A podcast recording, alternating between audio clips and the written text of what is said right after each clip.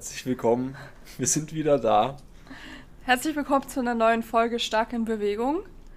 Äh, Andi gönnt sich jetzt erstmal sein Monster, weil er möchte noch trainieren heute und zu spät am Tag darf man es ja auch nicht trinken, denn Koffein hat sechs Stunden Abbauzeit oder wie Sechs war das? bis acht Stunden Halbwertszeit, vielleicht auch fünf, je nach Person. Also könnt ihr euch ausrechnen, die 150 Milligramm, davon ist die Hälfte aka 75 Milligramm nach sechs Stunden noch im System. Und das beeinträchtigt den Schlaf vielleicht negativ. Also, wer schlau ist, fährt sich das Koffein in hohen Mengen direkt am Morgen rein. Perfekt. Also ich kann aus äh, eigener Erfahrung sprechen, ich sollte nach 14 Uhr keinen Kaffee mehr trinken. Und, nach ich, 19 Uhr keine Cola. Ja, ja, echt so. Und ich rede jetzt nicht so von einem Pott Kaffee, sondern wirklich einer kleinen Tasse Kaffee mit Milch. Kaffee, kein Espresso oder so. Ja, und auch nach ja, 18 Uhr eigentlich keine Cola, weil sonst liege ich im Bett und kann nicht schlafen.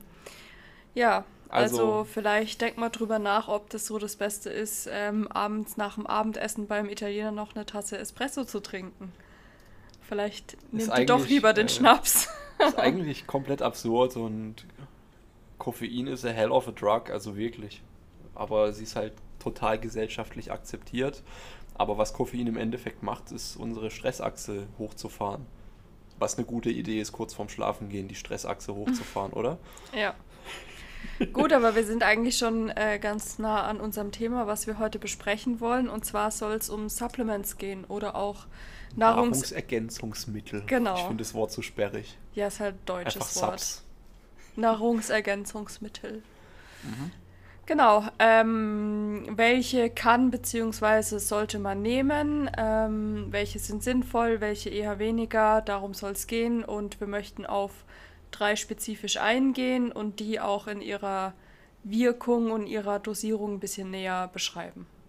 Wir machen äh, Timestamps in den Podcast, also wenn euch nur einzelne Supplements ähm, äh, ja, interessieren, dann schaut einfach in die Podcast-Beschreibung, da steht drin, in welcher Minute wir über welches Supplement sprechen. Ja, also machen wir heute die Big Three oder Big Four. Ja, so, so, so die, äh, die Grundübungen der Supplemente sozusagen. Mhm. Ja, mit was fangen wir an? Ich würde mal sagen, mit, äh, mit, mit, der, mit der Sonne. Okay. Ja, Vitamin D3. Ähm, das ist äh, ein super spannendes, äh, ja, eigentlich, eigentlich Hormon mehr oder weniger. Also es hat eine Hormon, hormonartige Wirkung im Körper, wird eigentlich über Sonnenlicht gebildet, beziehungsweise über die Haut. Ähm, da wir Deutschen viel zu wenig an der Sonne sind, wir sind alle käseweiß, zumindest die meisten. Und wenn wir mal in die Sonne gehen, sind wir auch meistens irgendwo bedeckt, sodass wir auch im Sommer nicht unbedingt optimale Werte erreichen können. Und im Winter gibt es auch genug äh, Studien zu, sind wir in Deutschland ziemlich krass mangelversorgt zu, oder zumindest sehr gering versorgt über große Teile der Bevölkerung. Und Vitamin D ist ein richtig, richtig wichtiger Player systemisch. Also ich habe ja hier auch ähm, mich so ein bisschen mit, äh, mit einem Paper bewaffnet von Dr. Holick. Also wenn man Vitamin D bei PubMed sucht, ist er in jeder zweiten Studie dabei. Also der Typ scheint ziemlich viel in Vitamin D drin zu hängen. Und ich habe jetzt mal nur die, ähm, ja, die, die Folgen von Vitamin D-Mangel und die assoziierten Krankheiten. Und ihr seht es jetzt nicht, aber es ist eine Menge. Es geht los mit ja, Infektionskrankheiten. Also du hast tendenziell, also tendenziell treten Atemwegserkrankungen ähm, häufiger auf, wenn du Vitamin D-Mangel hast. Die Schwere, die Schwere von einem Covid-19-Verlauf, ja, es ist, äh, es gibt auch Paper, die jetzt da jetzt nicht dafür sprechen, aber es gibt auch sehr, sehr viele, die dafür sprechen, dass ein guter Vitamin D-Status quasi negativ korreliert mit der Härte und auch mit der Dauer von Covid-19-Infektionen. Also gerade heutzutage ist das ein super spannendes Supplement auf jeden Fall.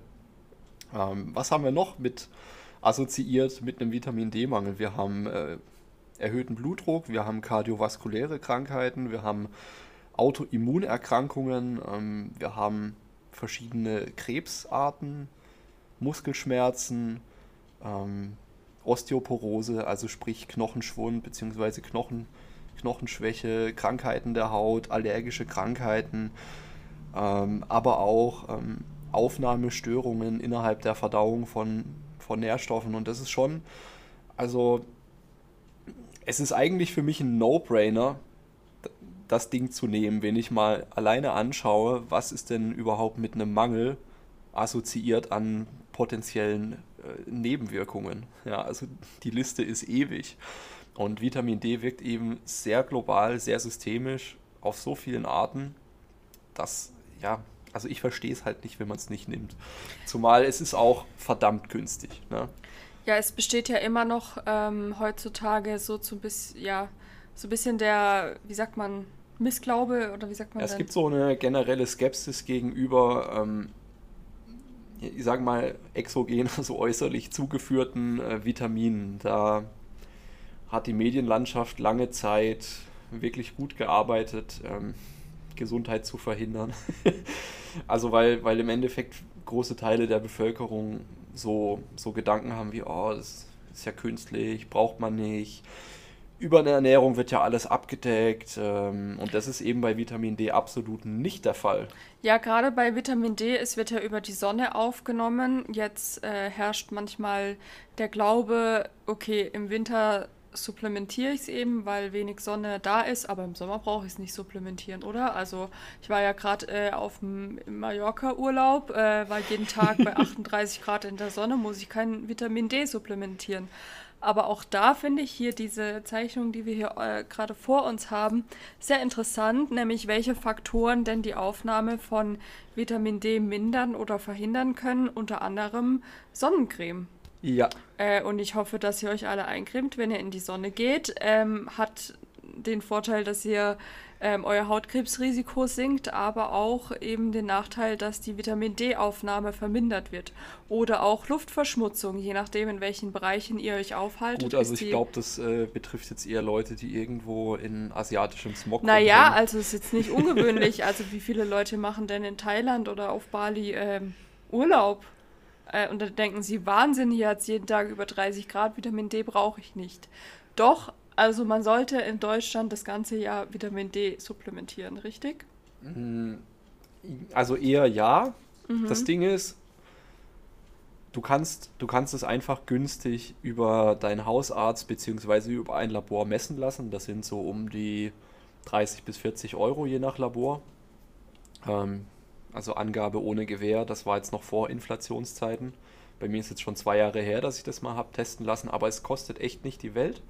Und dann weißt du ja, wo dein aktuelles Level ist und ähm, kannst dann eben auch, ähm, gerade zum Beispiel bei EduBilly, die haben dann ganz interessanten Rechner, da kannst du dann deinen Ist-Wert, den du hast, eingeben, also deinen aktuellen Status und auch wo du hin möchtest und dann kriegst du eine Dosierungsempfehlung für wie viele Tage du ungefähr wie viel tausend Einheiten pro Tag zuführen solltest, damit du theoretisch ungefähr in diesen Bereich kommst, aber auch die Erhaltungsdosis ist dabei.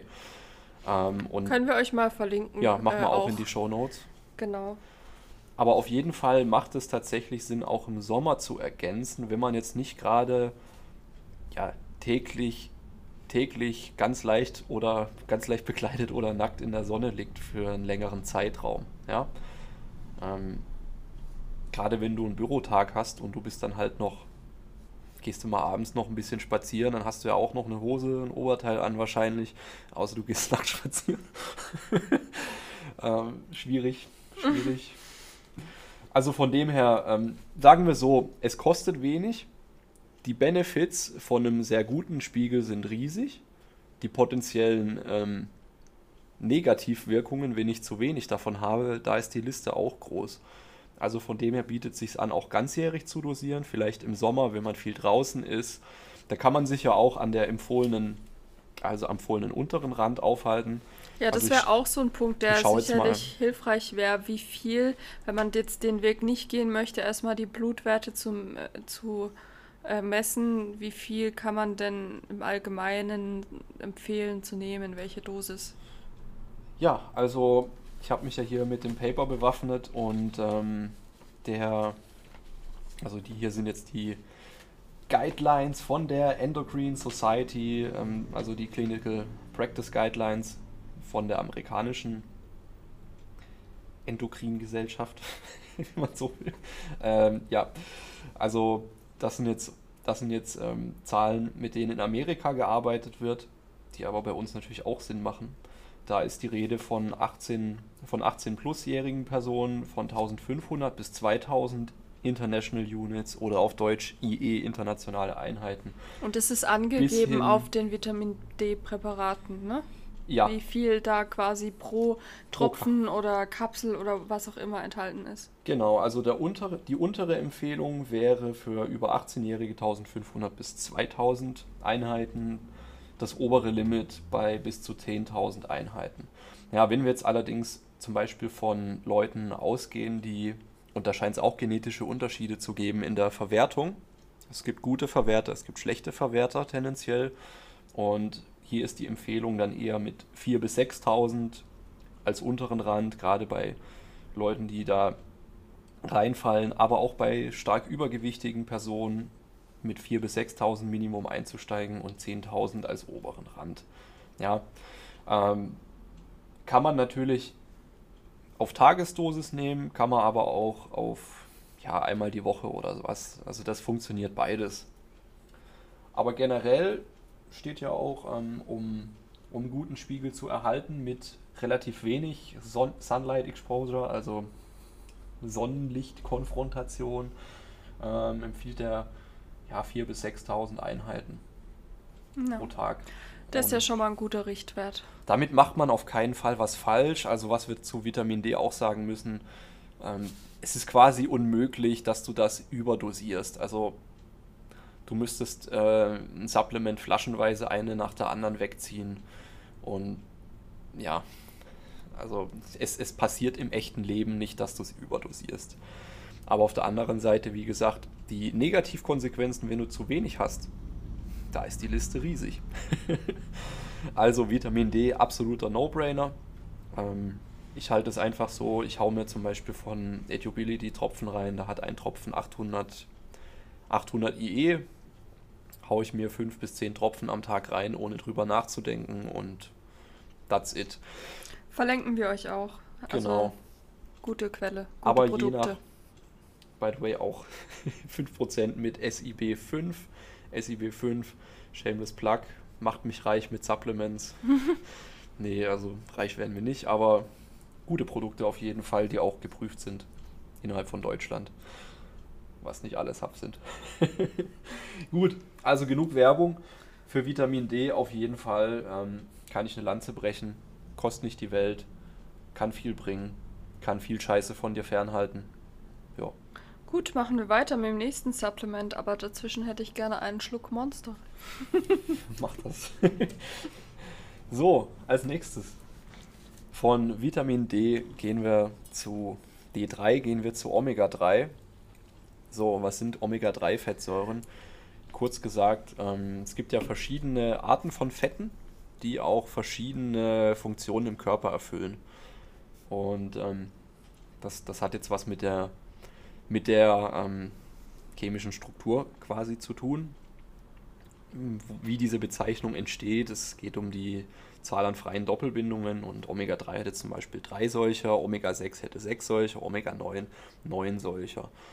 Und ähm, um eine optimale Körperfunktion zu erreichen, sollte man von allen Fettsäuren, äh, Fettsäuren, Fett, von allen Fettsäuren auf jeden Fall genug zuführen, also sowohl Omega-3 als auch 6. Omega-6-Fettsäuren werden ja auch gerne verteufelt.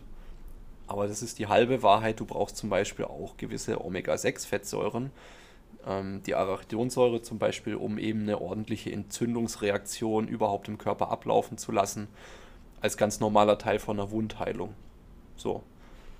Jetzt ist es ja aber so, dass in unserer deutschen oder sagen wir westlichen Ernährung tendenziell deutlich mehr Omega-6-Fettsäuren vertreten sind als Omega-3-Fettsäuren, oder?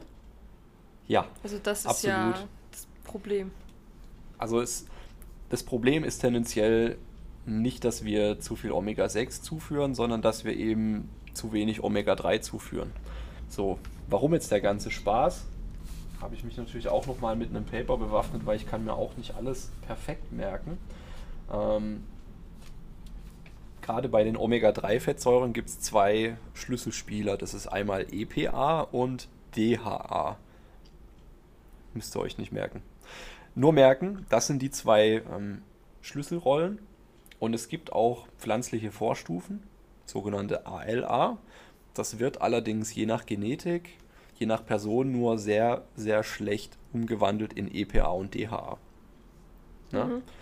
Also Leinöl zum Beispiel als alleinige Quelle halte ich für nicht ausreichend für eine gute Versorgung mit diesen Omega-3-Fettsäuren. Und womit die jetzt assoziiert sind, das ist zum einen natürlich ganz normale kognitive Funktion, also gerade unser Gehirn besteht zu einem, ja, zu einem nicht unerheblichen Prozentsatz eben aus diesen Fettsäuren, ja, beziehungsweise Bestandteilen davon, also auch die kognitive Funktion. Ähm, es geht aber auch weiter mit so Dingen wie, hier steht jetzt Eye Health, beziehungsweise die, die Gesundheit letzten Endes des Auges. Ja, also da ähm, da ist es so, dass tendenziell eine höhere Einnahme damit korreliert, dass du länger deine Sehkraft ordentlich behalten kannst. Ja, ja. das ist ja ein Ziel, was wir hoffentlich alle anstreben, oder? ja, Hans Maulwurf nicht, ne? Nee. Genau. Ein weiteres, weiteres Thema ist eben, dass äh, Omega-3-Fettsäuren auch einen gehörigen Teil dazu beitragen, dass unser Immunsystem nicht überschießend reagiert. Also quasi die, die Härte von, von der das ist natürlich stark vereinfacht, weil wir können jetzt nicht hier ähm, in, in, in den letzten Winkel reingehen, sonst äh, hört uns keiner mehr zu, beziehungsweise nur noch totale Freaks. Jedenfalls ähm, ist es so, dass, ähm, dass äh, Vitamin D, äh, sage ich schon Vitamin D, Omega-3-Fettsäuren dazu beitragen, dass unsere, dass unsere Immunantwort nicht überschießend ausfällt. Also gerade Autoimmunerkrankungen wo unser Immunsystem ein bisschen über, über, überhart reagiert und quasi bildlich gesprochen die Atombombe zündet, anstatt mit punktuellen Waffen zu kämpfen und auch körpereigenes Gewebe angreift. Ähm, auch da spielt Omega-3 eine Rolle auf jeden Fall.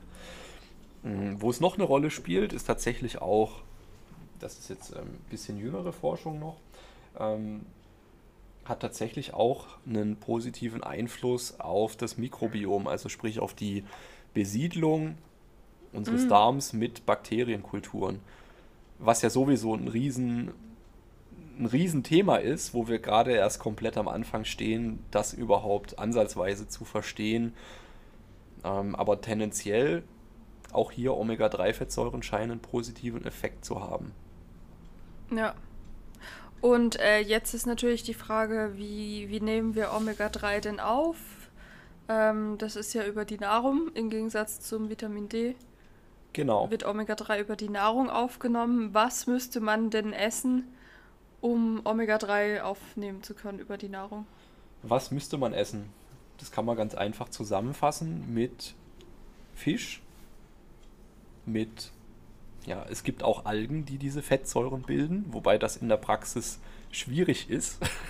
ja, aber es ist doch schon so, dass ähm, der Fisch die Omega-3-Fettsäuren hat, weil Fische Algen fressen, oder? Das ist richtig. Also ja. die, ähm, die Omega-3-Fettsäuren kommen über Algen, Mikroplankton, über den Fisch, der sie für uns akkumuliert, in die Nahrungskette rein und wir essen den Fisch und profitieren quasi davon, dass der Fisch für uns die Omega-3-Fettsäuren aus dem Meer gesammelt hat. Und äh, was spricht dann dagegen, einfach direkt die Alge zu essen? Absolut nichts. Ähm, die Frage ist halt nur, hm, wie oft es wie oft es isst ein normaler Mensch Algen. Ja? Beim nächsten Strandurlaub ein paar Algen aus dem Meer. Ja, man, man, muss ja auch dazu sagen, oh. dass jetzt nicht Algen per se Omega-3-Fettsäuren bilden, sondern es sind ja auch nur bestimmte Algen, die auch tatsächlich, ähm, die auch tatsächlich in eigenen, ja, quasi Algenfarmen gezüchtet werden, um letzten Endes ein Supplement auch als pflanzliche Alternative zu haben für Leute, die kein Omega-3 aus Fisch zuführen möchten. Das ist tatsächlich. Genau wie ich. Ja, das, das ist tatsächlich genauso gut wie die Omega-3-Fettsäuren vom Fisch. Ähm, ergänzend, ja, aber das ist wie gesagt auch abhängig von der Genetik. Kann man natürlich jetzt auch die pflanzliche Vorstufe ALA zuführen, beispielsweise über, ja, über Leinöl, über, ähm, über Eier, je nach Fütterung. Beispielsweise ist da auch der Anteil ein bisschen höher.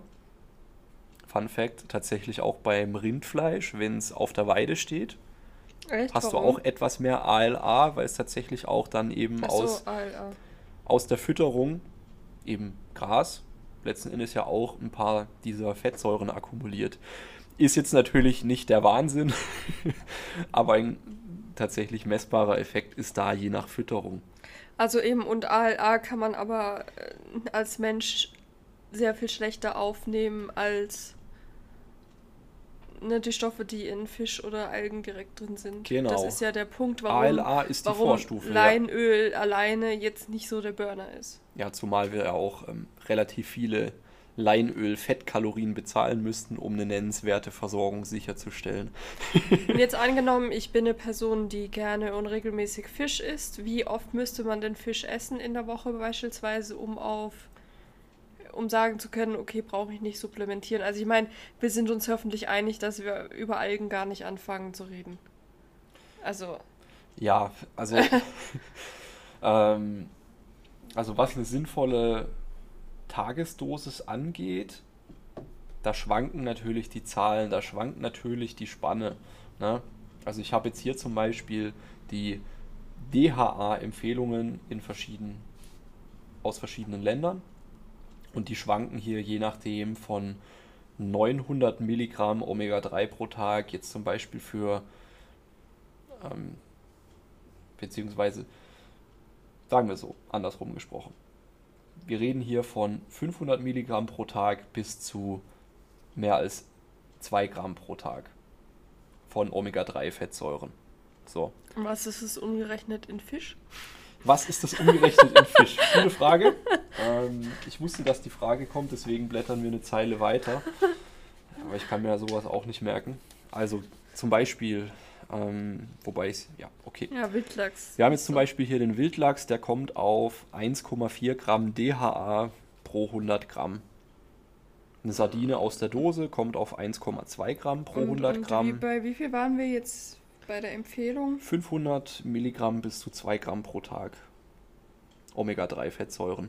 Wir müssen dazu sagen, die Tabelle hier zeigt jetzt nur den DHA-Gehalt auf. Also wir hätten da noch Ja, tatsächlich auch ein bisschen mehr EPA ähm, und auch andere Omega-3-Fettsäuren, sodass wir beim Hering dann effektiv wahrscheinlich un ungefähr bei anderthalb Gramm Omega-3 pro 100 Gramm Hering wären. also müsste ich jetzt beispielsweise 200 Gramm Wildlachsfilet in der Woche essen.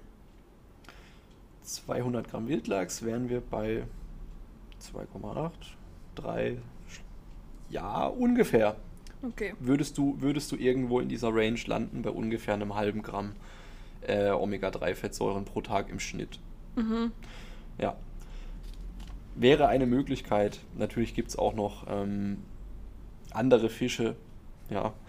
Ähm, aber vor allem eben fettige Fische, weil es bringt euch jetzt auch nichts, zum Beispiel einen trockenen Thunfisch zu essen, der gar kein Fett mit sich hat. Also Thunfisch äh, aus der Dose zum Beispiel, der hat kaum nennenswerte Mengen Fett und wenn, dann ist es das, was zugegeben wird an Raps oder Sonnenblumenöl oder was auch immer Hm. oder Olivenöl. Also bei mir ist es jetzt so, ich esse, wenn es hochkommt, einmal im Monat Fisch. Wenn überhaupt. Ja, Das heißt, ich komme ja im Leben nicht auf meinen äh, angemessenen oder positiv, positiven äh, Omega-3-Wert. Das heißt, ich müsste supplementieren. Hm, könntest du machen. Mhm. Ja, absolut. Also das, äh, das ist natürlich naheliegend, wenn man wenig Fisch oder auch wenig Algen isst. Also wir sind ja nicht, wir sind ja nicht pro Fisch. Ja, ihr könnt auch Algen essen. Ihr könnt auch Algen nicht, essen, Aber in der Realität wird, werden das nur sehr wenige Menschen machen. In Ja. der Menge. In der Menge, genau. Und Ja. in der Also Häufigkeit. es geht ja nicht darum, äh, habe ich auch schon gesehen, dass Veganer ähm, über so asiatisches Essen zum Beispiel so, so Algentopping so ein bisschen drüber bröseln. das bringt halt nichts. Also schmeckt vielleicht gut, aber Ja, vielleicht noch ein bisschen Jod dabei, was ja auch gut ist. zu haben. Ja. Auch nette Nebenwirkung von Fisch, aber ja. ja, ergänzend macht Sinn. Und jetzt ist natürlich die Frage, was kann ich da nehmen? Ähm, die Antwort ist einfach, nimm, äh, nimm Fischöl, nimm Grillöl, also Mikroplankton gibt es auch quasi als Öl oder nimm Algenöl. Das Ganze gibt es entweder direkt flüssig quasi oder als Kapsel. Ja, auch hier haben wir äh, einen guten Partner, mit dem wir zusammenarbeiten, von dem wir die Produkte empfehlen können, die auch, das ist das ist ein norwegischer Hersteller, die ähm, ja, zertifiziert sind, Äh, oder? Ja, was heißt zertifiziert? Sie haben halt äh, regelmäßig unabhängige Prüfberichte, was, ähm, was die Schwermetallbelastung angeht von den Produkten, was ich sehr, sehr gut finde. Aber auch gleichzeitig die, den Oxidationswert angeht, also sprich, wie ähm, quasi wie frisch sind die Omega-3-Fettsäuren. Weil es bringt euch nichts, wenn ihr ein Produkt habt, wo das Fischöl quasi zu lange irgendwo in der Verarbeitung gestanden ist oder, oder beim Transport schlecht gekühlt war und dann habt ihr ranziges Öl zugeführt. Das macht mehr Schaden als Nutzen. Ja, also daher nicht geizig sein oder so. Also ihr müsst jetzt auch nicht Millionen ausgeben, aber schaut schon auf die Qualität und ähm, wir arbeiten eben mit Norsan zusammen. Ähm, Andi nimmt da gerne das Fischöl mit äh, Zitronengeschmack. und, Omega und Vitamin D-Beigabe. Und Vitamin D, ja. Ich finde die Vorstellung ein bisschen ekelhaft, Fischöl zu trinken, beziehungsweise mir schmeckt es auch nicht so gut. Ich nehme dann das Algenöl äh, in Kapseln, ist ein bisschen teurer, aber da hat man halt gar keinen Geschmack. Das ist sehr angenehm. ja. Äh, auch da haben wir einen Rabattcode, oder wie ist es? ja, wir sind gut vorbereitet. Ne? Da merkt, wir sind, wir sind richtige Hardseller.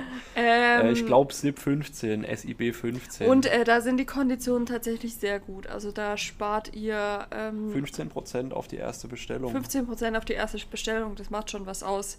Verlinken wir euch auch ähm, in der in den Show Notes oder wie das heißt. Ja, Shownotes.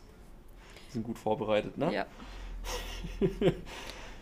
Generell Norsan hat auch, wenn ihr euch jetzt weitergehend ähm, für das Thema Omega-3 ähm, interessiert oder da noch Informationen braucht, die haben super coole Bo äh, Blogbeiträge zu allem Möglichen, was Omega-3 angeht. Ähm, also die sind da echt super aufgestellt, könnt ihr auch da nochmal auf der Webseite nachlesen. Ja, natürlich haben sie auch ein gewisses Eigeninteresse. Das ist klar. Wenn ich Omega-3 vermarkte, dann, äh, ja, dann werde Ja. ich tendenziell natürlich viel von den Vorteilen erzählen. ja, schon, aber, die, aber es ist wirklich, die verlinken auch ihre Quellen und alles. Also es ist schon gut. Ja, kann, kann man sich auf jeden Fall, kann man sich auf jeden Fall reingönnen. Gut, dann kommen wir mal. Äh, Ja, eine zum- kurze Ach Ergänzung so. habe ich noch. Moment, Okay, ja, stopp, gern. stopp. ja, also gerade bei Omega-3, wenn du dir da nicht sicher bist, bin ich gut versorgt, ähm, beziehungsweise wie ich es bisher zuführe, also meine Ernährungsweise, ist es ausreichend für eine gute Versorgung. Da gibt es tatsächlich einen Messwert, den du bestimmen lassen kannst, ist eben der Omega-3-Index. Da wird quasi geschaut, ähm, wie hoch der Anteil an Omega-3-Fettsäuren-Sättigung bei dir im Körper ist. Im Vergleich zu den Omega-6. Im Vergleich ne? zu den anderen Fettsäuren. Und ähm, wenn du da ein Verhältnis hast, was deutlich schlechter als 1 zu, sagen wir zwischen 1, 1 zu 5, 1 zu 10, das ist ein sehr guter Bereich. Aber wenn du da deutlich schlechter bist, 1 zu 20, 1 zu 30, dann ist auf jeden Fall zum Beispiel eine Supplementierung sehr, sehr naheliegend. Bietet, glaube ich, Norsan auch an. Das Te- bietet, den Test. genau, das kann man auch über Norsan erwerben, diesen Test. Kannst du aber auch ähm, beim Hausarzt machen lassen oder im Labor. Ja, genau. Jo, Gut, also haben wir genug gesagt dazu. Jetzt machen kommen wir wir noch weiter. zum, ja, zum, zu einem bösen Ding. Zum bösen Ding. Ja, Kreatin. Kreatin, ist das, ist das Steroid? Ey, ohne Scheiß, ich lese das so oft im Internet. Ist Kreatin legal? Darf man beim Natural Bodybuilding Kreatin supplementieren? Was ist der Unterschied zwischen Kreatin und Steroiden? So, als wäre das so auf einem Level. Ja, also der, der nimmt auch Eiweiß. Ja, der nimmt Eiweiß. Ich habe es gesehen, der ist Also. nicht natural, der ist auf Eiweiß. Ja, Wahnsinn. Äh, genau, also das dritte Supplement, was wir empfehlen und euch vorstellen wollen, ist Kreatin. Ähm, möchtest du kurz was zu den Wirkung, zur Wirkung sagen, vielleicht für Sportler, aber auch Nicht-Sportler. Also es hat ja mehrere Ebenen. Ja, also Kreatin könnte man so formulieren, ist, ist, äh, ist eine Art und Weise, dem Körper direkt verfügbare Energie zu geben. Welche Form von Energie?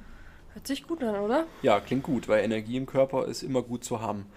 Beim Kreatin ist es folgendermaßen, wenn wir uns hochintensiv belasten, und das tun wir auch im Krafttraining, das tun wir im Muskelaufbau, im Bodybuilding-Training.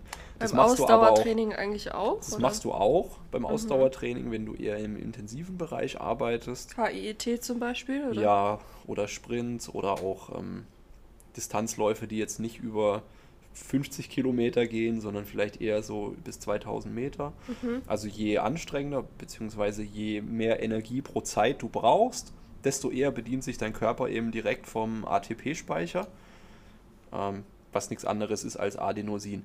Triphosphat, das heißt, wir haben drei Phosphatgruppen dran, dann wird eine Phosphatgruppe quasi abgespalten, um Energie zu gewinnen.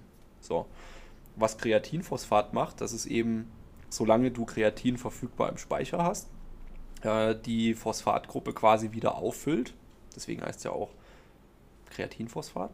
So. Achso, es macht dann aus den Zweiern wieder Dreiern. Genau, du ah, hast ja, ein ADP, cool. ein Adenosin-Diphosphat. Das, die Phosphatgruppe vom Kreatin hängt sich dran und dann hast du wieder mehr Energie, be beziehungsweise andersrum gesprochen kannst du eben deine, deine wiederholten höher intensiven Krafteinsätze über einen längeren Zeitraum aufrechterhalten.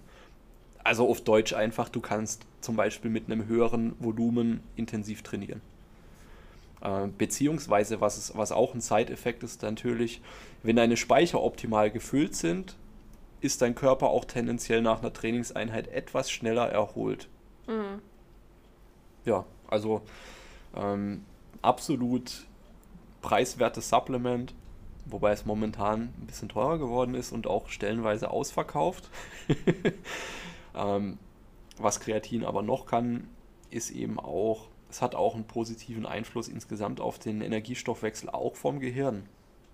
Und ähm, da gibt es jetzt auch noch ja, positive Wirkungen in andere Richtungen. Ähm, aber heute soll es ja mal vor allem um den Bereich gehen, sportliche Leistungsfähigkeit und Leistungsfähigkeit im Allgemeinen. Und da ist Kreatin einfach, einfach super günstig. Also im Endeffekt brauchst du wahrscheinlich zwischen 3 und 5 Gramm über mehrere Wochen, um deinen Speicher optimal aufzufüllen. Du kannst aber auch Kreatin laden mit 10 bis 30 Gramm pro Tag, dann solltest du es innerhalb von kürzerer Zeit quasi, quasi deine körpereigenen Speicher absolut voll gemacht haben. Mhm. Ähm, braucht man das jetzt unbedingt? Ja. Nein, braucht man nicht unbedingt, weil der Körper ja auch eine eigene Kapazität hat. Also der Körper bildet selber auch Kreatin. Und nimmt man das auch über die Nahrung auf? Ja, über Fleisch und Fisch vor allem. Beziehungsweise das sind so die einzigen nennenswerten Quellen.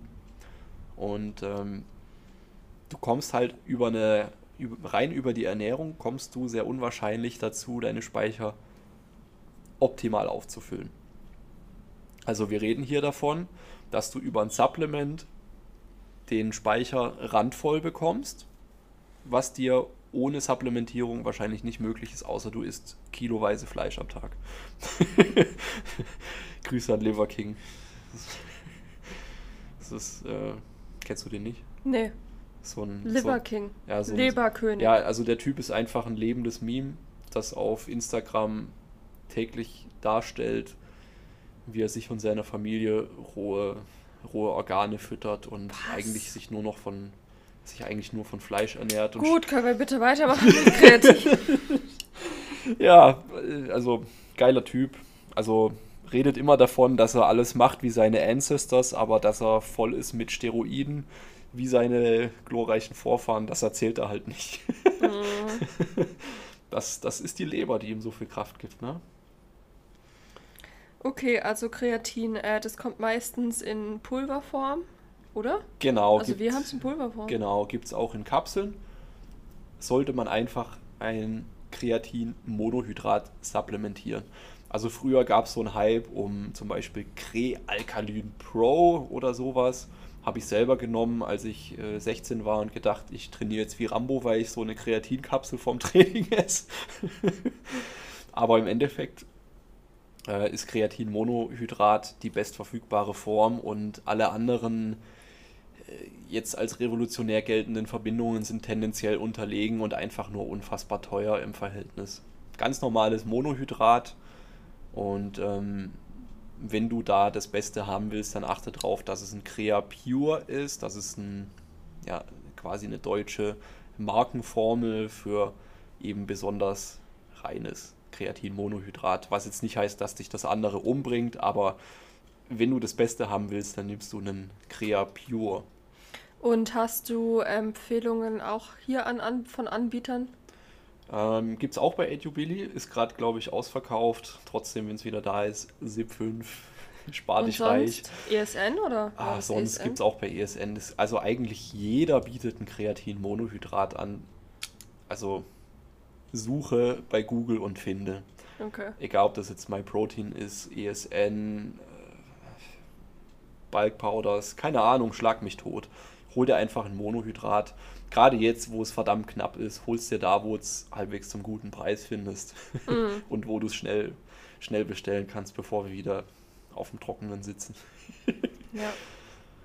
Gut, okay, das waren so die Big äh, Three. Ja, ich würde noch gar nicht äh, zumachen. Für Kreatin? Ja. Was denn noch? Ja, ich würde noch eine Randnotiz geben, für wen das denn besonders Sinn macht. Mhm. Was meinst du? Welche Personengruppe fällt dir da ein? Wer, wer profitiert denn tendenziell am meisten von Kreatin, der Sport macht? Ja, Leistungssportler. Ja, zum einen. Ja, ich weiß, dass es Powerlifter nehmen viele. Ja, das auch. Aber gerade vor allem, worauf ich hinaus will, Leute, die kein Fleisch und Fisch essen, so. haben tendenziell ja keine nennenswerte Zufuhr über die Ernährung. Somit haben die auch den größten also die werden wahrscheinlich auch den größten Effekt spüren von einer Supplementierung. Mhm. Also gerade wenn du vegetarisch-vegan unterwegs bist, könnte Kreatin dir vielleicht nochmal ein paar Prozente Kick geben im Training. Mhm. Ja, und auch allgemein, oder? Also steigert ja auch so ein bisschen die Konzentrationsfähigkeit und bla bla. Ja, hilft auch ähm, quasi Neurostress im Zaum zu halten, also Stress auf, also ja, hau ab. Tatütata, okay, er ist vorbei. Genau, also quasi Stress für unser Gehirn im Zaum zu halten. Mhm. Okay. Wen das Ganze noch weiter interessiert, ähm, bei Greg Knuckles habe ich, hab ich mal. Was? Greg Knuckles heißt der Gute. Warum lachst du? Wie du es einfach so normal sagst, als wäre das so ein normaler Name. Ja, bei Greg Knuckles. er ist ein cooler Typ. Ist ein cooler Typ.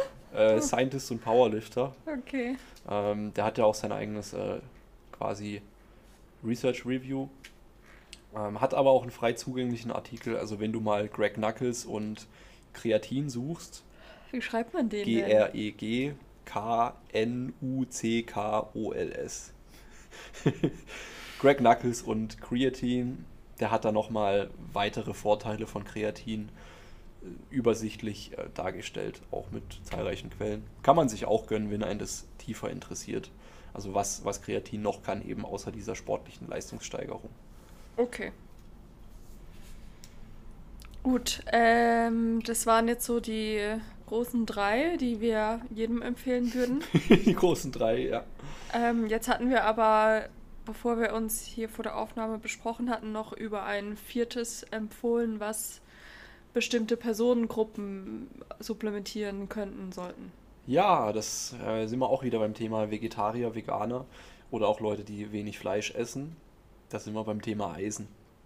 Eisenmangel ist eine der weltweit weit verbreitetsten Mangelerscheinungen von Nährstoffen, die es überhaupt gibt. Und jetzt muss ich mal kurz ranten, ja? Ich kenne einige Personen, zwei, zwei Minimum, die sagen dann, sie haben Blutarmut oder wie das heißt. Sie haben äh, ihre Eisen, ne drei, ihre Eisenspeicher sind leer. Sie haben so hohen Eisenmangel und da muss ich jetzt einfach mal sagen, ich verstehe es nicht. Dann supplementiert es doch einfach. Ja. Also es ist ja in Ordnung, wenn man es über die Ernährung nicht aufnimmt, weil man vegetarisch ist zum Beispiel, ja. Oder was weiß ich, irgendwelche Gründe, weil man halt bestimmte Sachen nicht gerne isst. Aber bitte, dann nimm, doch einfach eine Kapsel am Tag. Ja. Also. Ja, ich verstehe es auch nicht so ganz. Ähm, aber, aber gut. Jetzt erstmal zu Eisen. Was macht Eisen im Körper? Eisen ist elementar dafür, ähm, dass euer Immunsystem funktioniert, aber auch dafür, dass euer Körper Sauerstoff verfügbar macht. Ja? Also, und, und infolgedessen, wenn wir zu wenig Sauerstoff im Körper verfügbar haben, dann sind wir vielleicht den ganzen Tag müde und abgefuckt.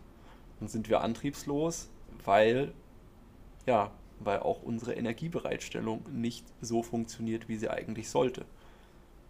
Stichpunkt aerober Stoffwechsel. Ja, also Energiegewinnung mit Sauerstoff. Ja, und das ist, wie dein Körper in Ruhe, beziehungsweise auch bei niedrigen Belastungen hauptsächlich seine Energie, seine Energie bezieht.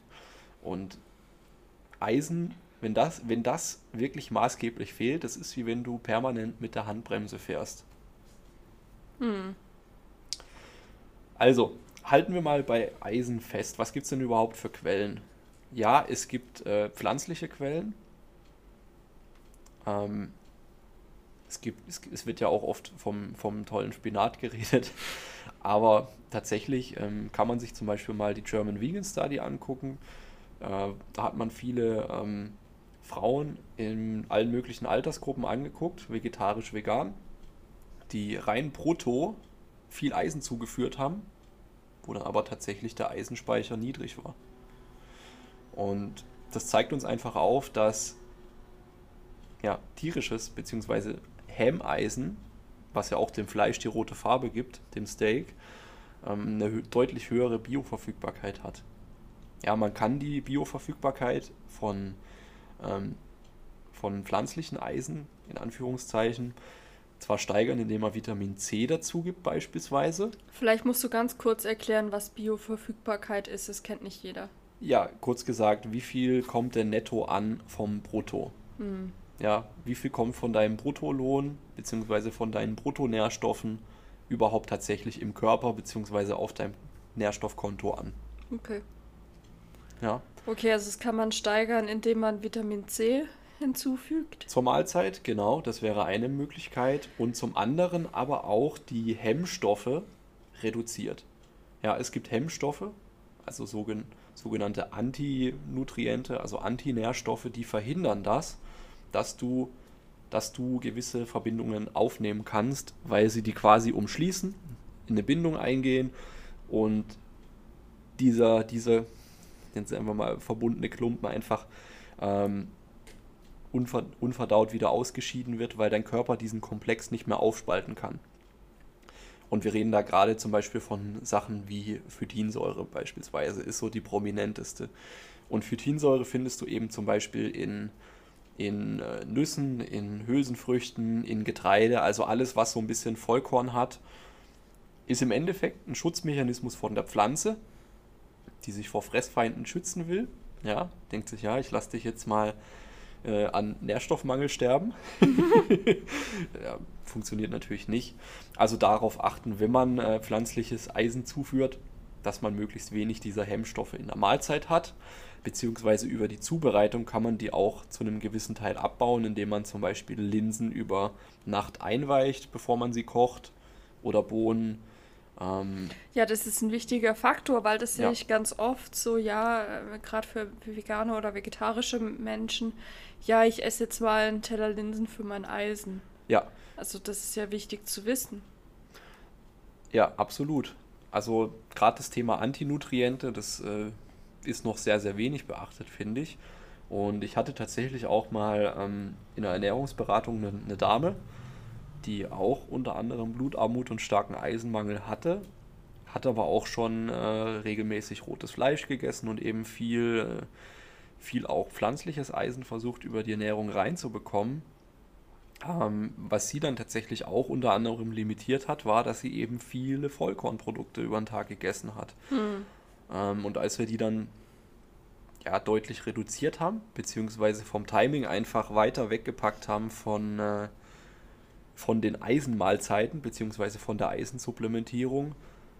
Ja, nach, nach sechs oder acht Wochen kam sie freudestrahlend. Juhu, ich habe geile Werte. ja, also so schnell kann es gehen. Also nicht nur mehr zuführen, sondern auch dafür sorgen, dass das, was du zuführst, ankommen kann. Gut. Das ist die Message. okay.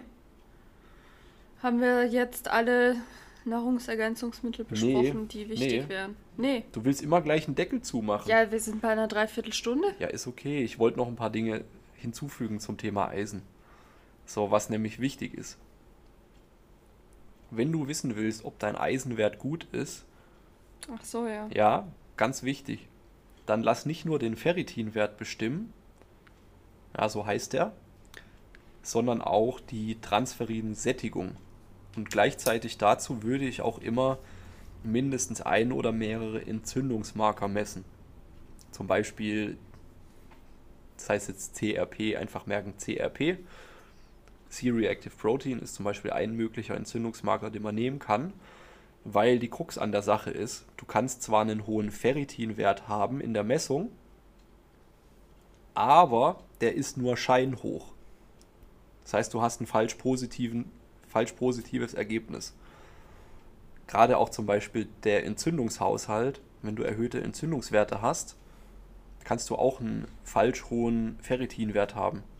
Deswegen ist es immer auch interessant zu gucken, äh, wie, ist denn, wie hoch ist denn meine Transferinsättigung und habe ich vielleicht erhöhte Entzündungswerte.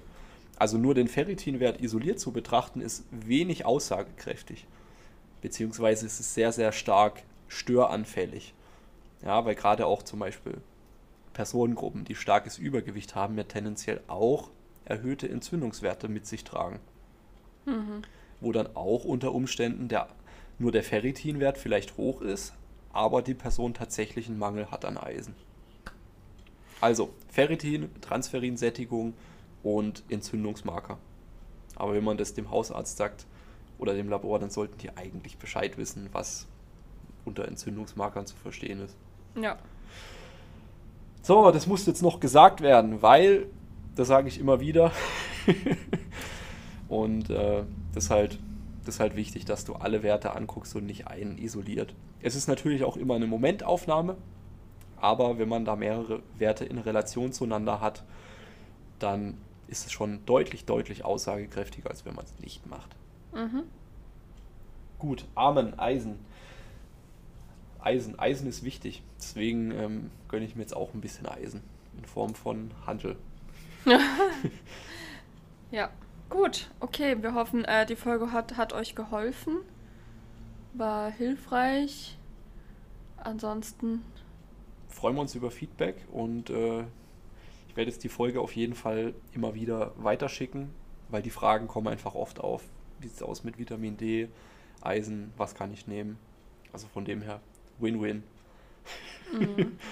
Kann ich meine Faulheit weiter vergrößern. Gut, dann wünschen wir euch einen schönen Tag, Mittag, Abend, Wann was auch, auch immer. immer.